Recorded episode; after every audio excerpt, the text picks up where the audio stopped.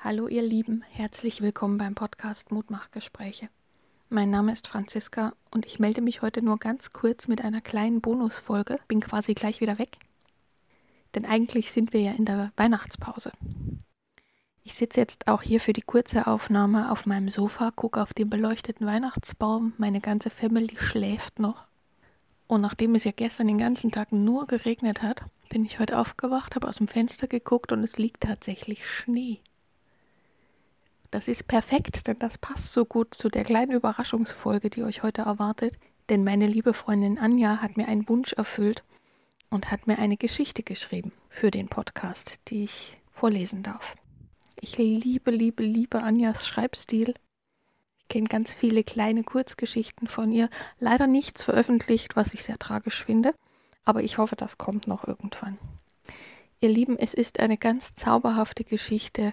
Entweder ihr geht spazieren oder ihr macht es euch kuschelig dabei.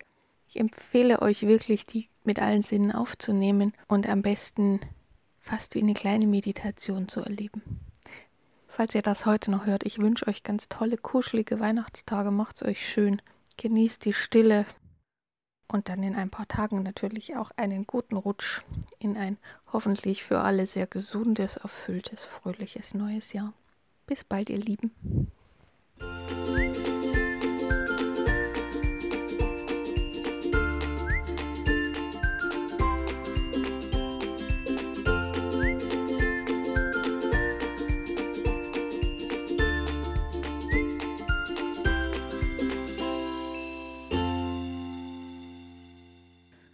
Märchenaugen.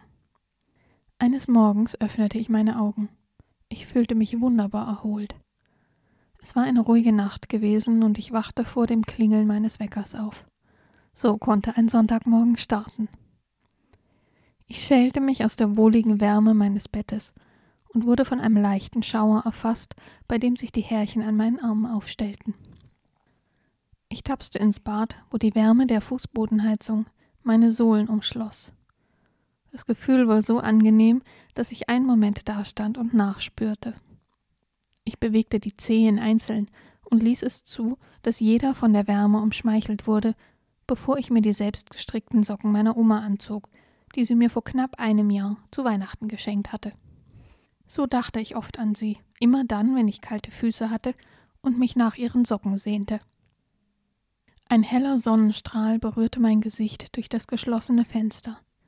Die leisen Schneeflocken, die immer wieder darauf landeten, bildeten einen schönen Kontrast dazu. Was für ein wundervoller Tag, dachte ich und fand mich kurz darauf mit dicken Stiefeln, Handschuhen und Mütze im Schneegestöber wieder. Es war einer dieser Tage, an dem die Sonne den Schnee zum Glitzern statt zum Schmelzen brachte. Ich blickte nach oben in den Himmel und spürte, wie sich die Flocken in meinen Wimpern verfingen. Ich stellte mir vor, wie ich wohl aussah wie ein Kind, das fasziniert war von dieser weißen Schönheit, auf dessen langen dunklen Wimpern um die großen Augen der schmelzende Schnee funkelte. Ich ging meine altbekannte Spazierstrecke. Ich ging sie täglich mit meinem Hund, doch heute spazierte ich alleine. Ich wusste selbst nicht warum. Ich hatte kein Handy mit, keine Kopfhörer und niemanden sonst. Ich war ganz bei und mit mir. Ich ging sehr langsam, denn es war noch früh am Morgen. Niemand war unterwegs und so konnte ich das leise Knirschen des Schnees unter meinen dicken Sohlen hören. Ich rollte jeden Fuß ganz behutsam ab. Ich war überrascht, wie laut dieses Geräusch war und wie befriedigend sich der nachgebende Druck unter meinen Füßen anfühlte. Ich konnte nicht anders, ging in die Hocke und zog meine Handschuhe aus. Sofort spürte ich die kalte Luft an meinen Händen, die im wohligen Gegensatz der Sonne stand. Ich berührte mit den Fingerspitzen den Schnee und spürte, wie er sofort unter meiner Wärme zu schmelzen begann und meine Hände eiskalt wurden. Ein Austausch, dachte ich, ein Austausch von Temperaturen.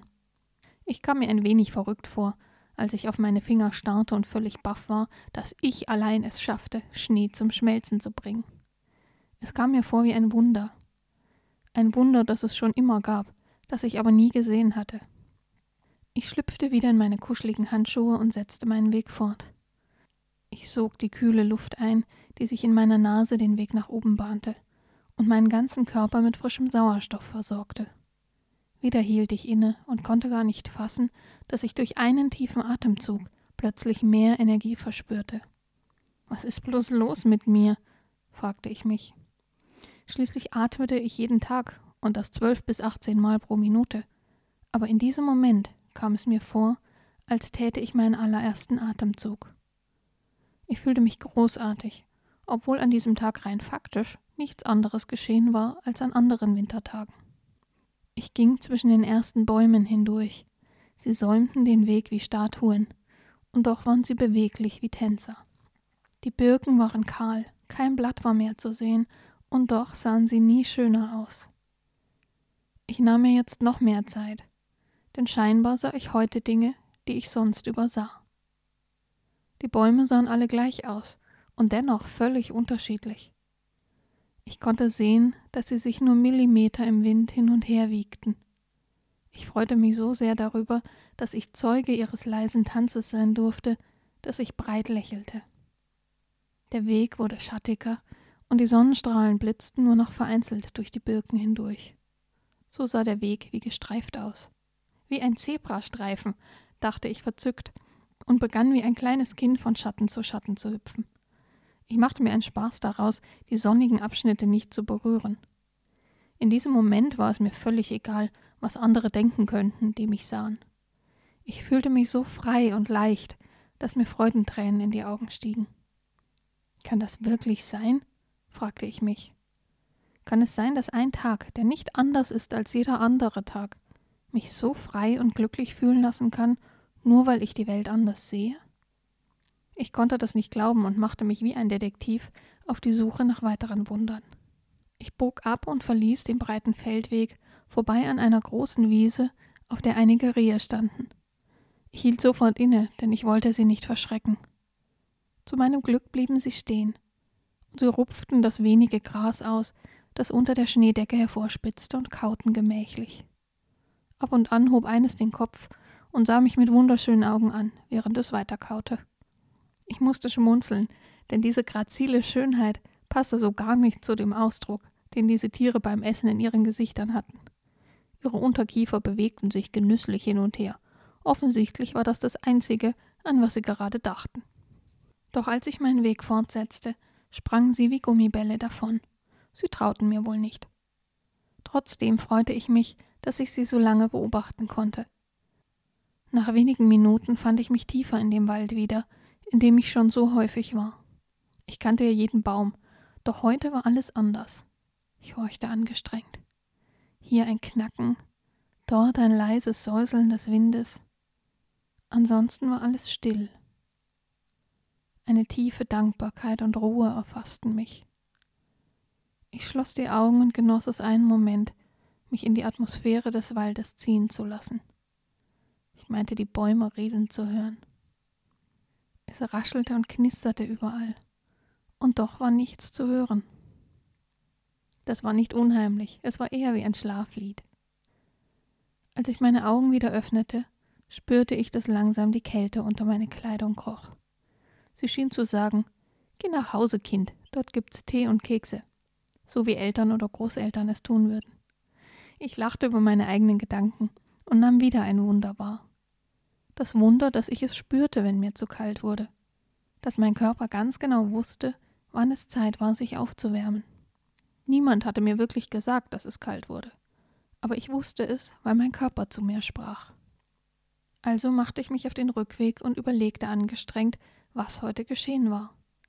So viele wundervolle Dinge hatte ich gesehen und gefühlt. Dinge, die nicht neu waren, die nicht plötzlich da waren, sondern die jeden Tag bei mir waren.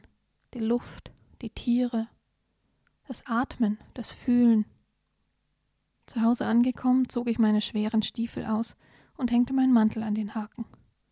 Neben der Garderobe war ein Holzschild mit einem Spruch von Viktor Blödgen. Ich hatte ihn schon tausendmal gesehen, er hing schon immer dort, doch heute verstand ich ihn zum ersten Mal. Wer die Welt mit Märchenaugen sieht, sieht eine Welt voller Wunder.